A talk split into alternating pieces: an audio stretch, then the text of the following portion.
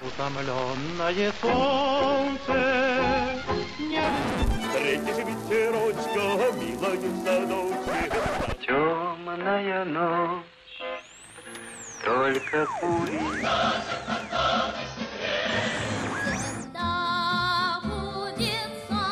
Надо защищается блестяще. Великолепно. солнце светит. Время и песни. Какие песни? Такое время. Здравствуйте, уважаемые слушатели! В студии Вести ФМ Марат Сафаров и Гия Саралидзе. Это специальный выпуск программы «Время и песни». И, конечно же, наша программа посвящена спорту. Приветствую, Гия.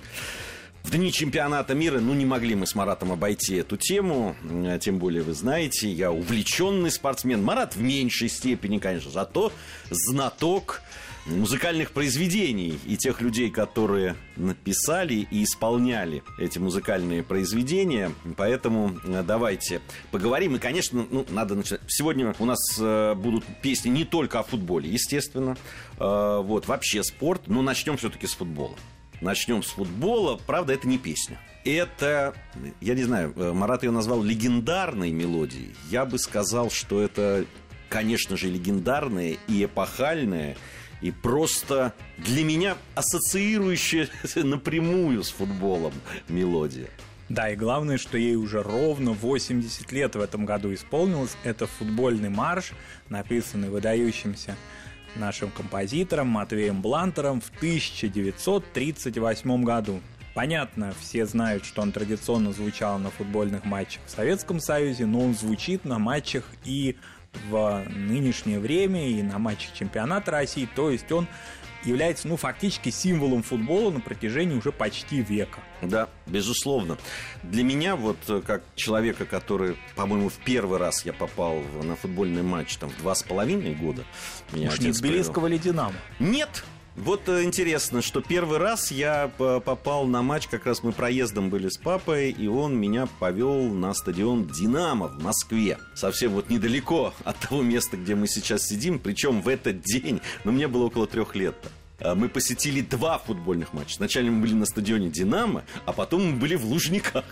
И я посмотрел в этом возрасте аж два матча. И, между прочим, даже что-то помню из, из этих э, моментов. Э, и, конечно, у меня напрямую просто ассоциация. Вот футбол и футбольный марш э, Матвея Блантера – это просто неразделимые вещи. Когда какие-то умники вдруг сказали, что надо отказаться от э, футбольного марша, потому что где другие времена уже, и у них страна оказывается другая.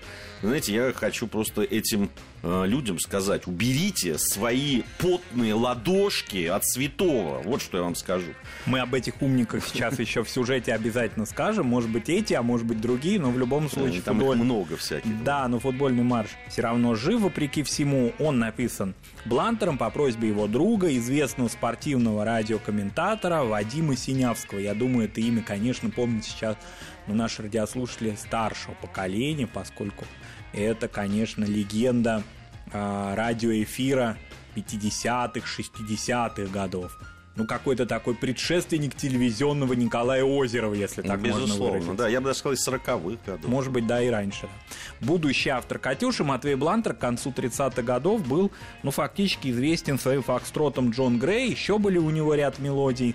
И вот в 1938 году появился этот фактически шедевр. Существует такой апокриф о создании этого знаменитого марша что, дескать, Матвей Блантер, сам заядлый футбольный болельщик, придумал мелодию в метро. То есть она ему пришла в голову, он ее так напевал, когда ехал с футбольного матча. Приехал домой, сыграл один раз, но записать поленился. Значит, лег спать, ну а на другой день присел к роялю, не мог никак вспомнить начало. Но обычно все-таки у людей, которые занимались музыкой или у профессиональных композиторов, они поймут, что вот заставочка, вход, он сразу, э, ну так скажем, мелодию напоминает, да, а вот здесь вот ну никак не удавалось. Тогда он решил... для, меня, для меня это загадка, как можно было вот эти вот первые забыть. Ну, тогда это было только в голове у него одного, не у миллионов людей. Тогда он решил обратиться за помощью к своему сыну, который который был дома, когда мелодия звучала вот первый раз вечером, он ему говорит, Володь, ты помнишь, я вчера играл новый марш? Помню. Ты не можешь мне напомнить мелодию? А сын ему в 38 году говорит, давай 100 рублей. Это очень большие деньги для 38 года. Ну, там началось, значит, увещевание, как тебе не стыдно, надо помочь отцу. Тем не менее, ничего не удавалось. Пришлось дать 100 рублей, и сын напел фактически отцу. И первые ноты. То есть первый гонорар за, за этот марш получил сын. Вот. И фактически этот гонорарная история, марш этот преследует до сих пор. Такая вот карма у футбольного марша. Значит, он взял, взял эту купюру, напел э, марш и как дело пошло. Но надо сказать, что Вадим Синявский, когда предложил а, потом, значит, Матвею Блантеру эту мелодию превратить в марш, он сказал ему, что необходимо, чтобы она по своему хронометражу, а это очень важно, а длилась всего одну минуту, ну примерно.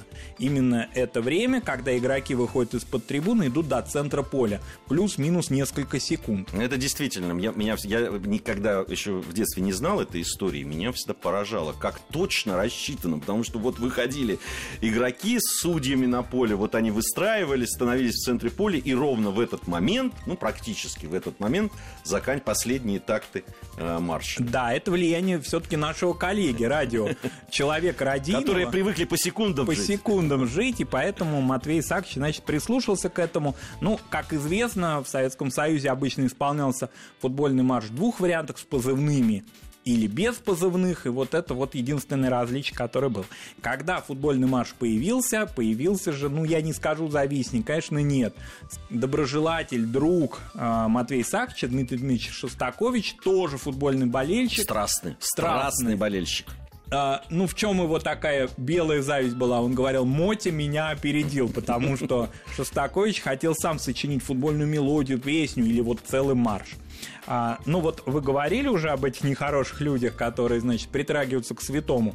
Ну, на моей даже памяти уже вот происходило это примерно 10 лет назад, в 2009 году, когда, значит, ретивые борцы за авторское право, значит, стали высказывать идею, вопреки, кстати говоря, воле родных Блантера и его потомков, требуя авторские отчисления за каждое исполнение этой мелодии. Это означает, что ее нужно снять тогда, что она исполняется всегда ежедневно и на разных матчах. Но вмешалась внучка Матвея Исааковича, она выступила тогда в СМИ и отметила, что ее великий дед подарил свой марш футболистам. И говорить о гонорарах здесь не приходится. Поэтому вот гонорарная история, начатая в 1938 году сыном, она как-то вот сама по себе логично внучка была и завершена. Да, но это, это такие бизнесмены от музыки там э, пытались вмешаться. Ну, а вот были еще те, которым казалось, или может даже и сейчас кажется, что это такой анахронизм, и этого не надо делать. Э, на самом деле у нас не так много традиций, к сожалению. Вот с этими э, мы старый мир разрушим. Вот, и, к сожалению, эти традиции, вот они где-то сохранились. Э, тем более, фактически, это ровесник футбола Э, нашего отечественного, этот марш. И он потрясающий, конечно, и он действительно абсолютно футбольный, в нем есть дух футбола. Со мной, я думаю, многие болельщики согласятся. Да, и давайте сейчас дни чемпионата мира, который проходит в нашей стране, этот легендарный, великий, какие угодно можно ему эпитеты, придать футбольный марш Блантера, послушаем.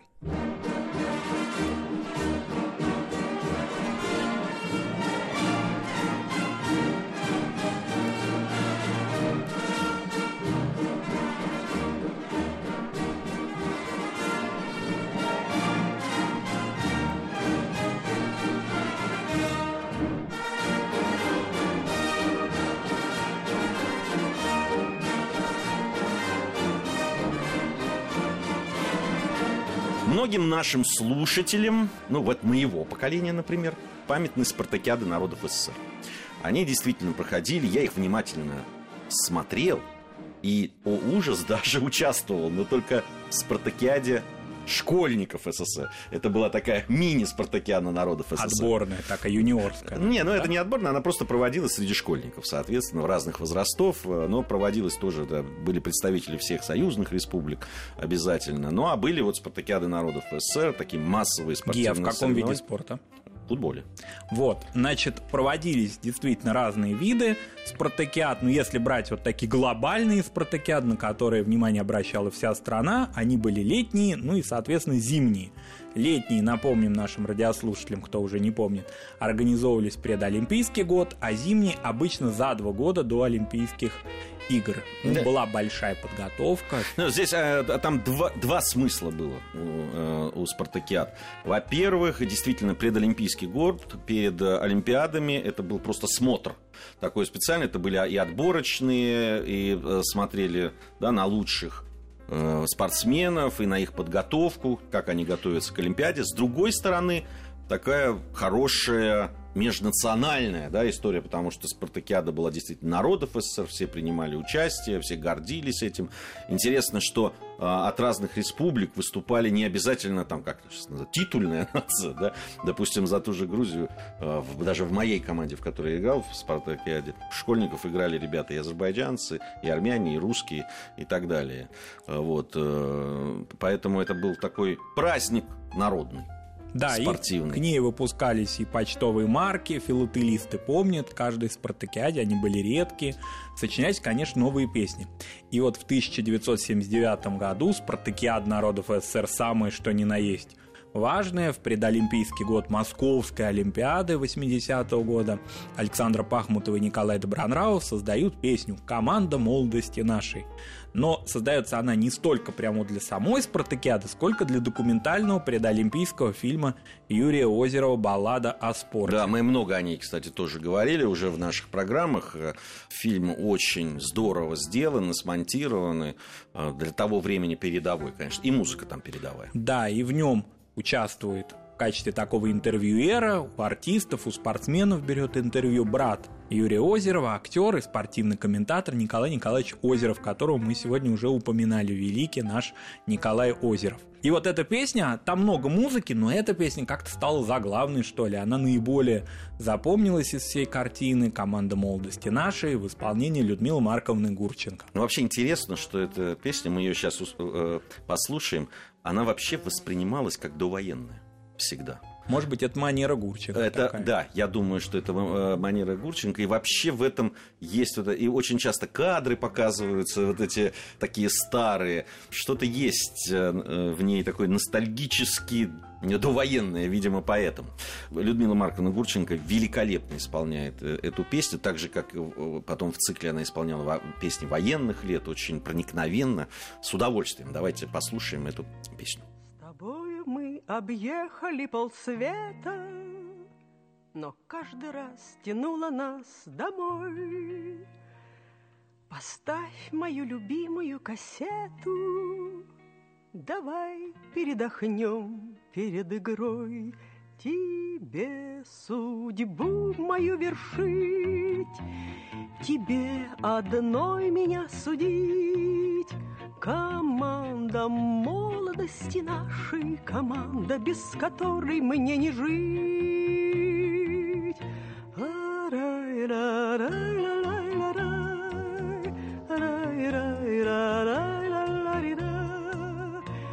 Команда молодости нашей, команда, без которой мне не жить.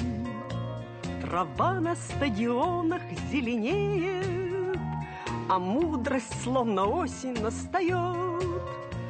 Друг другу мы становимся нежнее, Когда борьба все яростней идет. Тебе судьбу мою вершить, Тебе одной меня судить. Команда молодости нашей, команда, без которой мне не жить. Песня «Команда молодости нашей» в исполнении Людмилы Гурченко. Замечательное исполнение э, как я и говорил, очень здорово. На самом деле эту песню исполняла ведь не только Гурченко, там много исполнителей, но, наверное, это одна из самых таких проникновенных. Да, и символов спорта. Ну что ж, у нас сейчас э, новости. После новостей мы с Самаратом вернемся. Э, напомню, что сегодня у нас специальный выпуск э, программы «Время и песни», который посвящен чемпионату мира по футболу. Мы вспоминаем самые э, лучшие, самые интересные, самые такие прозвучавшие, что ли, песни, которые были посвящены спорту. Совсем скоро мы с Маратом вернемся в студию и продолжим нашу программу. Время и песни – Время и песни. Какие песни? Такое время. В студии Вести ФМ по-прежнему Марат Сафаров и Гия Саралидзе. Специальный выпуск программы «Время и песни», посвященный спорту. Песням о спорте, конечно, все это в связи с гремящим на наших улицах наших городов чемпионатом мира по футболу. Кстати, песни тоже играют большую роль в эти дни. Исполняются они на разных языках, разными болельщиками разных стран. Поют замечательно, поют разнообразные песни. Слов всех не поймешь, но что-то о своих странах, видимо, о командах и о том, что они все победят. Да, ну пройдет время, посмотрим, какие останутся в истории. А сегодня о таких песнях, которые уже вошли в золотой фонд, и не только песни о спорте, а вообще нашей эстрадной классикой стали. Конечно, вспоминая знаменитые песни, посвященные спорту и спортсменам, мы вновь обращаемся к творчеству великой Александры Пахмутовой. Наверное, не будет гей преувеличением да, сказать, что именно Александра Николаевна создала в нашей стране одни из лучших песен, посвященных спорту. Ну, тут трудно поспорить. Во всяком случае, ставших такими, ну, практически гимнами различных соревнований крупных. Да, Это причем точно. они очень разные. И тонкие, и лирические, ну, мощные ведущий к победам и рекордам. Сейчас бы сказали молодые бы наши спортсмены и не только, мотивирующие. Мотивирующие, точно, абсолютно. Да, и главное, что эти мелодии и песни в дни Олимпиады 80-го года услышал весь мир. Очень редко, когда национальный композитор, композитор конкретной страны становится его произведения глобально известными. Ну, Барселона, вот, это, конечно. Ну, в качестве примера, это, да. Да, можно, можно привести. Да, в дни Олимпиады 80-го года, более 30 лет назад, уже почти 40 лет назад, музыку Пахмутова услышал весь мир из Лужников. Но вернемся в предолимпийский 79 год. Вот в этом же самом фильме Юрия Озерова «Баллада о спорте» прозвучала динамичная, очень сложная. У Пахмутовой бывают песни, которые можно напеть за столом, а можно, которые, значит, такой классический оркестр-то с трудом исполнит, настолько они сложны в своей аранжировке, и тем более в вокале. Так вот, это был как раз такой вариант, очень сложной музыкальной композиции Александры Пахмутовой. В титрах фильма она обозначена под названием «Темп». Ее могли исполнить только незаурядные вокалисты, ну тогда и была, конечно, София Ротару. А, ну, давайте послушаем эту песню в исполнении э, Софии Ротару. Вот я даже не знал, что она называется темп, честно говоря. Для меня это открытие. Хотя действительно темп этой песни и ее ритмику, то э, название соответствует произведению. Итак, София Ротару «Темп».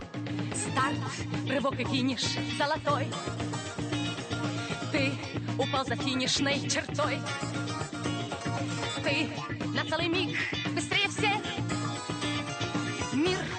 глядит на твой успех. Мир застыв на твой успех. Ты на целый миг быстрее всех. Все быстрее, мчится время все быстрее.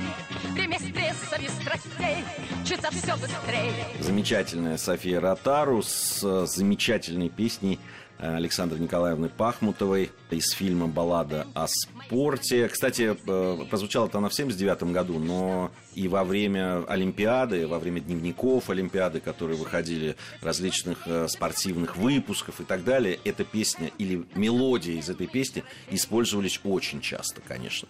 Под нее я могу сказать, как да, там многие режиссеры монтажа говорят, это вот как раз та мелодия, под которую события спорта монтируются очень здорово, конечно.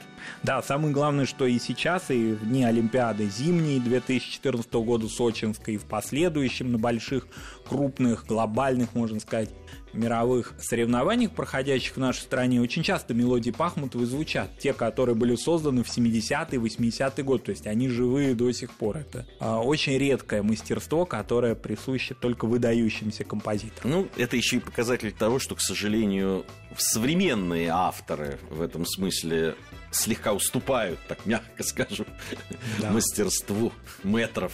Это точно. Ну, в наших программах мы уже вспоминали и другой музыкальный фильм, в котором прозвучали очень красивые песни в модных для того времени аранжировки. Это фильм-концерт «Звезды Олимпийской регаты». Я помню, Гия, вы рассказывали о том, что вы примерно в эти годы были в Таллине. Да, да, конечно.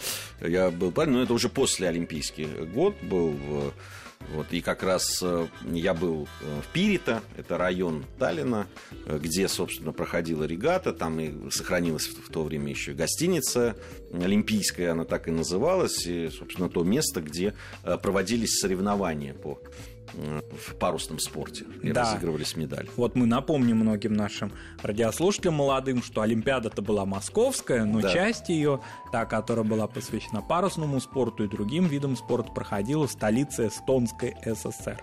И А Это был единственный способ Эстонии и Таллину получить Олимпиаду. Вот он его получил, и думаю, на этом и олимпийская история эстонская И закончилась. Олимпийская регата, видимо, тоже. А, многим тогда запомнить красивые съемки, вот как раз в тех местах, где Гия побывал после Олимпийский год на морском берегу среди яхт. Многие тогда даже впервые яхты и увидели, как они выглядят, да? А в открытом Балтийском море, на площадях Старого Таллина. Фильм очень модный, он был наполнен инструментальной музыкой, диско. Там было много исполнителей из э, социалистических стран, например, Марыля Радович, польская певица, очень популярная тогда в Советском Союзе.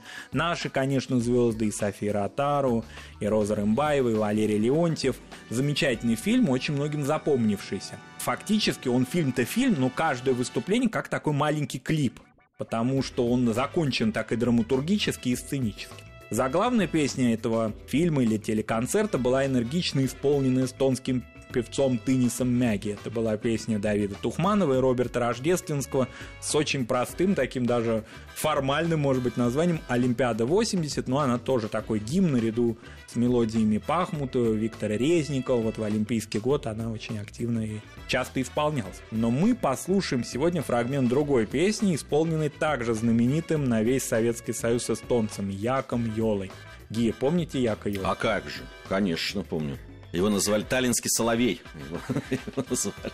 Причем это названо, прозвище пришло такое недоброжелательное от его земляков, а, поскольку у него очень большой, богатый Они только был... по-другому, они его кремлевским соловьем Да, называли. да, у него был богатый уже русский репертуар, особенно на стихи Андрея Дементьева у него было очень много мелодий. Ну, у него были такие лирические, в том числе, песни, и он э, пользовался невероятной популярностью у женщин. Где-то вот в первой половине, наверное, в самом конце 70-х, первой половине 80-х годов, такое его время.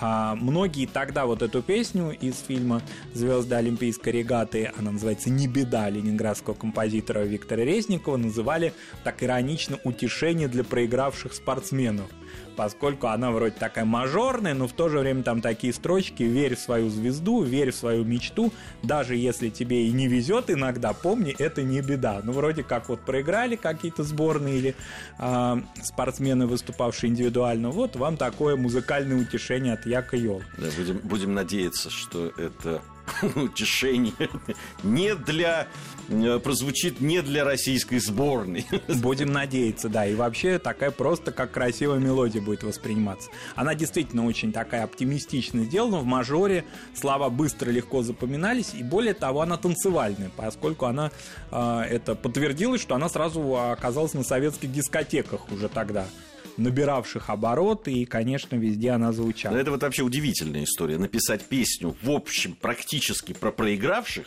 да так, чтобы они не сильно расстраивались, да так, чтобы еще под эту песню танцевали. И многие выигравшие танцевали, да.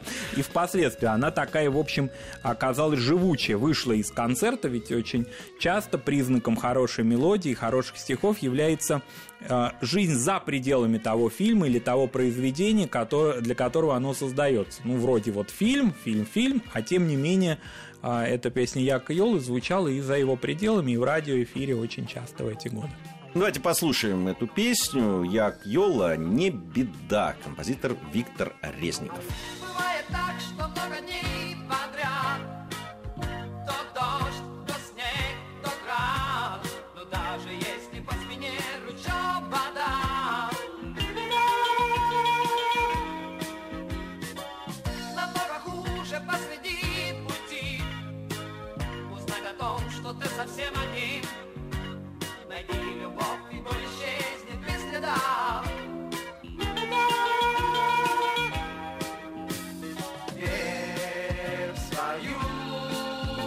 звезду.